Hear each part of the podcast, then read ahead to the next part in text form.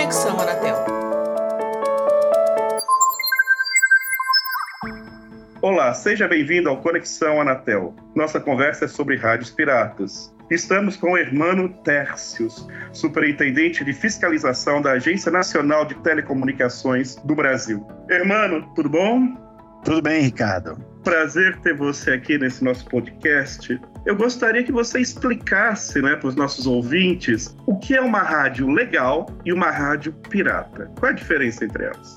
Bem, a rádio legal ela passa por um processo de outorga junto ao Ministério das Comunicações, né, um processo de chamamento público que o Ministério faz, uma consulta pública, uma licitação, se for uma rádio comercial. Depois passa por o processo de autorização de radiofrequências na Anatel. A rádio pirata ela não passa por nada disso, né? Ela não tem autorização de radiofrequência na área que ela está funcionando e nem outorga do Ministério das Comunicações para aquela cidade e para aquele serviço que ela está operando.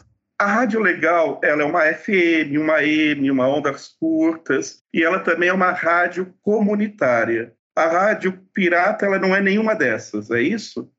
É, as rádios piratas, elas costumam é, operar no serviço de frequência modulada, né, FM. A gente não tem histórico, né, nos últimos anos aí, ou décadas, de ter rádio pirata fora de FM, né, em ondas médias, ondas curtas, etc ela não é considerada uma rádio comunitária justamente porque a rádio comunitária é uma, um subtipo de rádio FM que precisa seguir regras bem específicas quanto à restrição de potência de operação em 25 watts, a não possibilidade de fazer propagandas comerciais e como essas rádios piratas, elas não seguem nem a obrigação fundamental, né, que é que ter um, um outorga, uma autorização, esse outro tipo de obrigação elas não seguem, né, muito frequentemente ou quase sempre, de maneira que elas são geralmente classificadas como rádios FM comerciais. E que tipo de prejuízo as rádios piratas trazem às rádios legalizadas?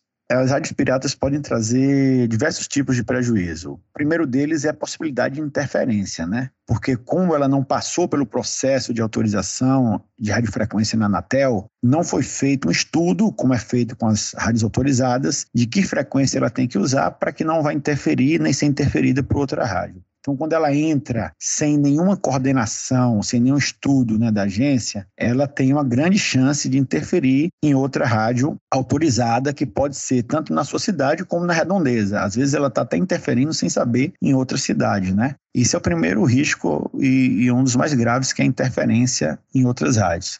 Fora isso, tem também a possibilidade de interferências em outros serviços, que é por uso de equipamentos aí não adequados. Terceiro ponto importante também é a concorrência desleal, né, que a rádio clandestina tem com as rádios autorizadas, porque as rádios outorgadas, autorizadas, elas precisam, para seguir né, normas técnicas mais restritivas, que tem que usar equipamentos homologados pela Anatel, equipamentos de qualidade, elas se submetem a, a vistorias periódicas, elas passam por um processo de, de concorrência para obter sua outorga, né, que tem que vencer uma concorrência com outras rádios e fazer um pagamento à União por, pelo valor dessa outorga, e todos, né, os seus impostos ela paga e, e a rádio clandestina não, não faz nada disso. Quando ela disputa um anúncio na mesma região com rádio autorizada dessa, ela está concorrendo né, deslealmente com as rádios autorizadas.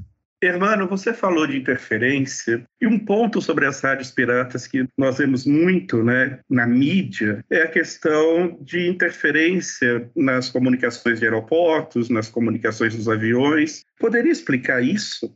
Sim, realmente as rádios clandestinas elas têm uma possibilidade bem maior do que outro tipo de, de rádios de interferir nas comunicações aeronáuticas. Isso porque, primeiramente, elas usam muitas vezes equipamentos não homologados pela Anatel e são equipamentos que eles não garantem que vai transmitir apenas na frequência de FM, né? E podem ser, que a gente chama equipamentos que têm o filtro aberto, né? Que eles podem invadir a faixa da aeronáutica, que é uma faixa de frequência vizinha à faixa de FM, e dessa forma interferir. E também outros problemas, né? Mesmo quando eles adquirem equipamentos homologados, esses equipamentos muitas vezes não passam pela manutenção adequada, né? Nem, nem vistorias da Anatel que podem né, detectar um problema previamente antes que ele venha ocorrer, que tudo isso que as rádios autorizadas passam e as clandestinas não passam, então elas têm um risco muito maior e de fato são as rádios clandestinas que geram né, muito mais interferências nos sistemas de radionavegação aeronáutica e comunicação também aeronáutica. A Anatel, quando recebe uma denúncia disso, a ação é imediata? Como é que funciona? Sim, sim. Imediatamente, logo que a gente recebe a denúncia sobre alguma interferência aeronáutica, a gente já começa a tratá-la imediatamente e aí faz todas as análises, quando necessário, vai para campo também o mais rapidamente possível para tentar localizar e interromper essa fonte de interferência e, né, e fazer com que o serviço aeronáutico possa ser restabelecido o mais rapidamente possível. Em relação a todas as rádios piratas que foram localizadas pela Anatel, que estavam causando não necessariamente apenas interferência aeronáutica, mas que estavam operando sem autorização da faixa, quantas rádios piratas a Anatel já bloqueou nos últimos anos?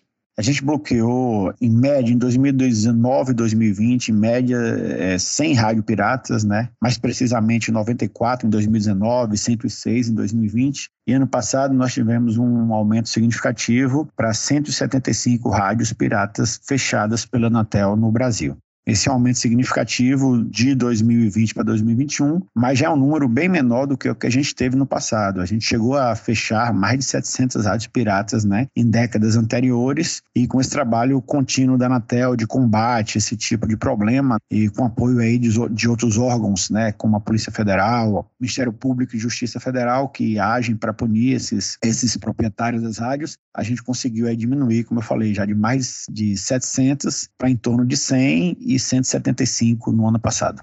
Só para esclarecer o nosso ouvinte, essas rádios interrompidas pela Anatel não é porque necessariamente estavam causando interferência. O motivo principal, nós podemos dizer o motivo inicial, é porque elas estavam operando e elas não tinham autorização para operar, para estar na frequência que elas estavam usando. É isso, né?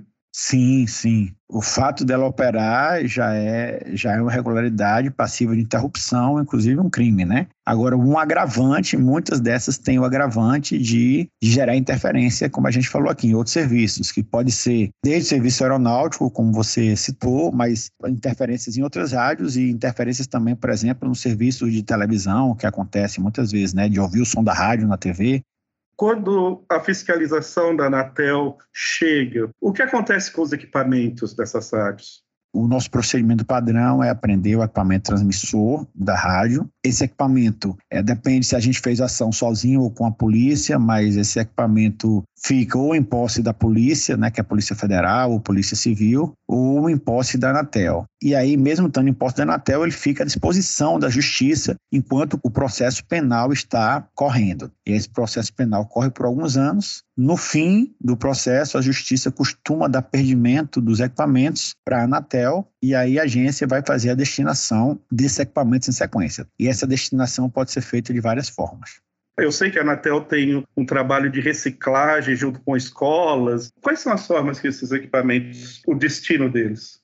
Se os equipamentos forem homologados pela agência né, e tiverem condições técnicas de serem utilizados, aí a agência costuma tentar fazer a doação deles mesmo. E aí são escolas, universidades em geral, universidades institutos né, federais de ensino, que são né, instituições públicas em geral, ou sem fins lucrativos, que a gente pode doar e eles utilizam para fins de estudo, né, esses equipamentos um transmissor, por exemplo, de radiofrequência que eu estou falando, né? Um equipamento que não poderia ser usado, que não pode ser utilizado de maneira nenhuma sem, sem autorização, mas assim, uma instituição sem fins lucrativos pode pedir uma autorização para utilizá-lo temporariamente é, para fazer né, estudos ou testes com ele. Fora isso, se o equipamento não é homologado, aí ele não pode ser utilizado por terceiro, ele geralmente tem que passar por uma destruição tá, de uma parte, mas isso também não significa que a gente não possa doar. Às vezes a gente faz uma destruição de alguns componentes internos para ele não ser ligado, mas a gente consegue doar muitas vezes a, a carcaça disso aí. Então teve casos aí que a gente já fez doação, por exemplo, para a PAI, que a PAI pegou esses equipamentos e vendeu né, apenas o, o metal, né, o ferro, o cobre que tinha nesses equipamentos e conseguiu lá ter uma receita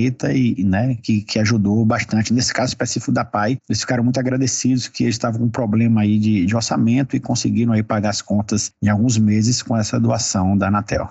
Hermano, mas se os envolvidos? Eu estou cometendo uma ilegalidade se eu estivesse operando uma rádio pirata, uma rádio clandestina. Quais são as penas? Eu posso ser preso? Eu pago multa? A Anatel pode multar? O que é que acontece com a pessoa? Primeiro, as penas administrativas, né? Que são, em geral, uma multa, um pagamento de multa. Aí varia o valor de acordo com o porte da entidade, a cidade que ela está operando, etc. Tem toda uma metodologia para calcular, mas, assim, é a multa de alguns milhares de reais que essas entidades pagam. E o mais importante são as penalizações no âmbito penal, né? A Lei Geral de Telecomunicações prevê uma pena de dois a quatro anos de detenção para quem operar né, clandestinamente. Então, assim, essa pena de dois a quatro anos é uma pena né, já consideravelmente alta, principalmente quando o rádio é reincidente, né? Porque com menos de quatro anos a justiça ainda converte muitas vezes em penas alternativas, mas quando ela é reincidente, aumenta 50% a pena dela e ela passa dos quatro anos, aí pode levar, sim, já direto a uma prisão e que é uma prisão que pode ser feita inclusive em flagrante, que a gente faz muitos casos com a polícia, uma prisão em flagrante, e, em outros casos, né, a gente já, já vivenciou vários, vários processos que os proprietários dessas rádios foram condenados à, à prisão mesmo.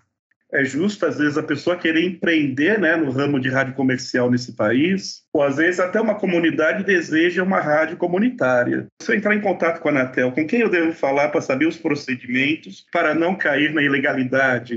Aqui na Anatel é o setor, a superintendência de outorgas e recursos à prestação, que pode fornecer essa informação. Nossas gerências regionais da Anatel em todos os estados também estão disponíveis né, para todas as entidades que queiram ter mais informações se dirigir às nossas sedes. Nós temos sedes em todas as capitais do país quem quiser ir pessoalmente vai ter a informação toda. Nós temos aí um dossiezinho já pronto de como uma entidade obter essa outorga. Ou então ela pode ir diretamente no Ministério das Comunicações, né, que é o poder concedente. A gente informa, mas a primeira etapa desse processo da rádio é perante o Ministério das Comunicações, onde eles têm que entrar com pedido, aí tem que constituir, se for uma rádio comunitária, né, tem que constituir uma associação, tem que manifestar seu interesse para o Ministério das Comunicações, é o Ministério Ministério, com a manifestação de interesse, ele de tempos em tempo abre consultas públicas né, para ver todas as entidades que teriam interesse em operar naquela região, e aí eles fazem uma análise né, da,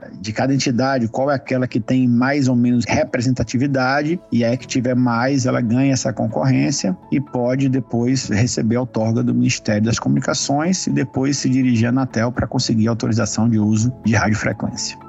Ok, muito obrigado. Falamos com o Hermano Tércio, superintendente de fiscalização da Anatel. Um abraço, irmão. Um abraço.